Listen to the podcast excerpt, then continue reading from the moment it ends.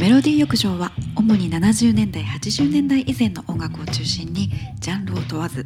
私エンプレスフュージョンが何度も繰り返し聴いた一曲というのをミュージシャンのことからその曲が持つ歴史とか歌詞の意味などを掘り下げて一曲にまつわる小話をお届けするそんなコンセプトでお送りしていくインディーズラジオです。古くから今現在に至るまで音楽は魚の産卵みたいに毎日とてつもなく大量に生まれ続けていて今はそれら音楽たちはインターネットの海の中で泳いでいるわけですがその中で大昔に生まれたたくさんの古い一曲一曲が深海の底で人々の記憶の檻の中で忘れ去られないように聴き直していただきたい一曲をこのポッドキャストメロディー浴場でサルベージしていきます。大海原よりはだいぶ小さなお風呂ですがこの小さな浴場で毎週土曜の短い時間背中を流していってください。